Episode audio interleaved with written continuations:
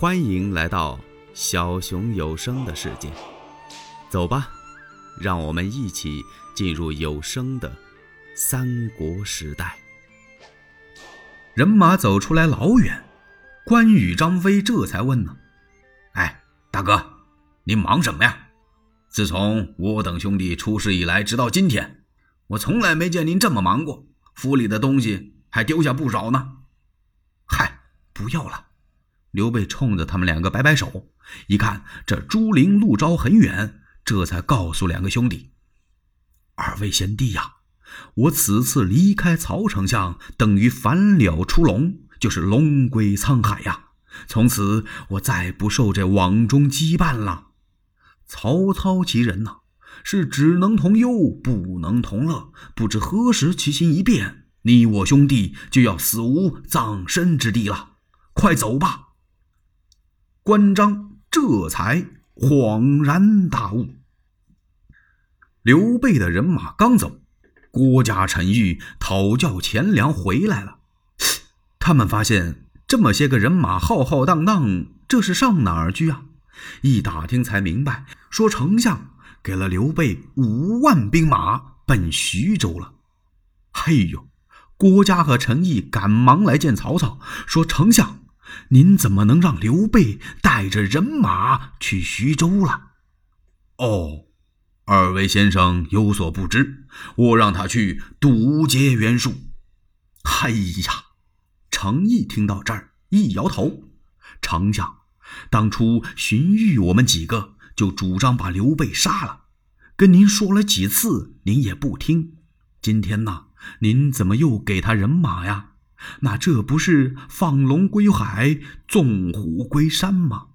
以后您再想把刘备带到您的身边来，没有这天了。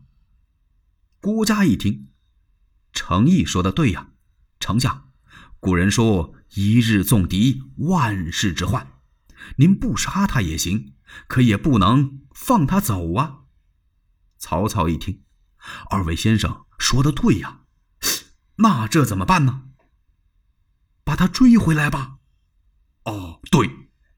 曹操刚一点头，由旁边过来一员大将许褚。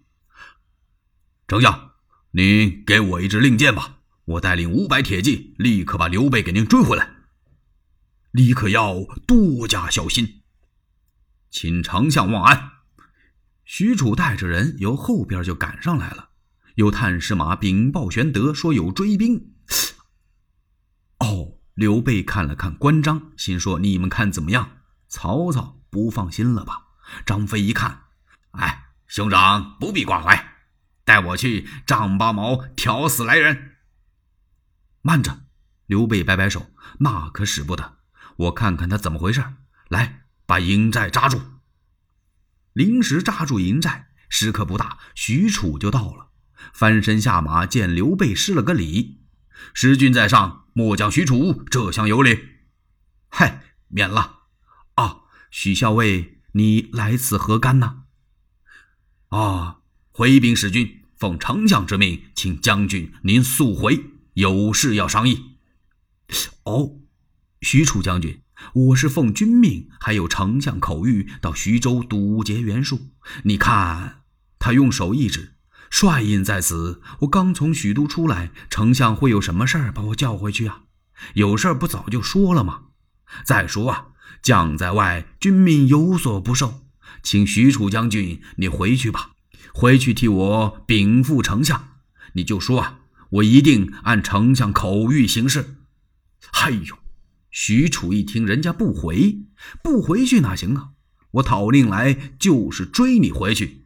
追不回去，我也得把你捉回去呀！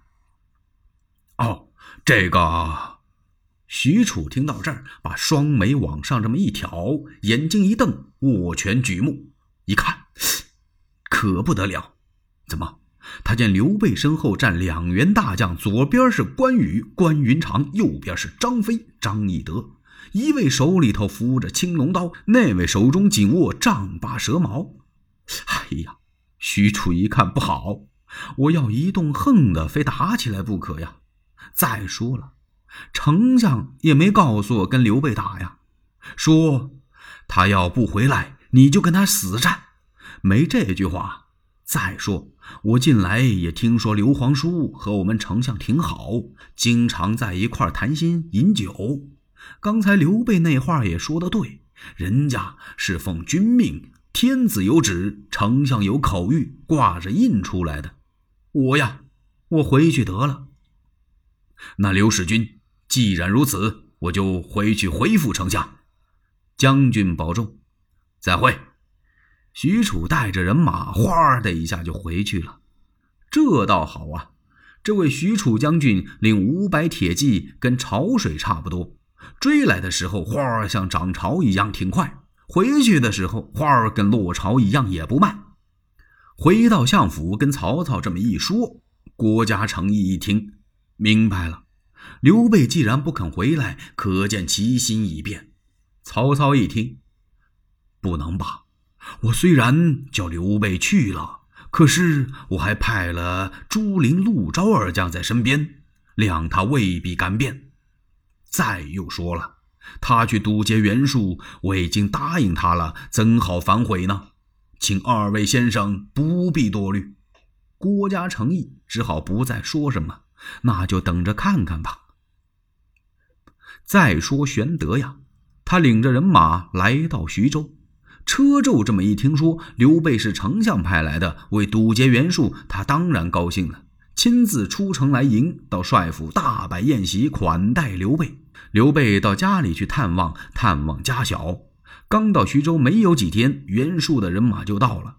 袁术派一员大将纪灵为先锋，在前边为他逢山开路，遇水叠桥。关羽、张飞一听纪灵啊，这气就不打一处来。上次。他领着十几万人马来伐我们，你瞧瞧他那派头，那个狂傲的劲儿。哎，今儿个我张飞去会会他，取起手机来见我们大哥。张飞领一哨人马就把纪灵给堵住了，两个人一交锋，二马盘桓，没有二十几个回合，张飞大叫一声，咔嚓一枪就把纪灵挑于马下。袁术就到了，刘备往前这么一催马，亲自来会袁术。袁术哪把刘备放在眼里呀？哎呦，我当是什么了不得的英雄，原来是你刘玄德呀！你不过就是一个织席编履的小儿，安敢堵我的去路？两军交战，这通杀呀！刘备正局中，关羽、张飞在左边，车胄在右边，把袁术杀的呀是望风而逃，丢盔卸甲。一眨眼的功夫，尸横遍野，血流成渠。袁术一口气败到了江亭。哎呦，还剩一千来人了，都是些老弱残兵啊！当时啊，那天气特别的热，那时候是没有温度表啊，要有温度计，这么一量，大概有四十二度左右，把袁术给热得汗流浃背，口渴生烟。他吩咐手下人。看蜜水伺候，他要喝点蜜水解渴。手底下一听，明上这儿只有血水，哪有蜜水呀？哎呀！袁术仰天大笑，长叹一声，噗，一口鲜血喷出老远，当时昏倒在地，连呼带叫，叫了半天儿也没缓醒过来。袁术于建安四年六月。死于江亭。袁术死了，他的侄子袁毅呀，押着灵柩和妻子直奔庐江。走到半道上，让他手底下一员将官叫徐廖，把袁毅给杀死了。徐廖得过来玉玺，跑到许昌，他献给了曹操。这下可把曹操给乐坏了，立刻封徐廖为高陵太守。从此。玉玺归曹了。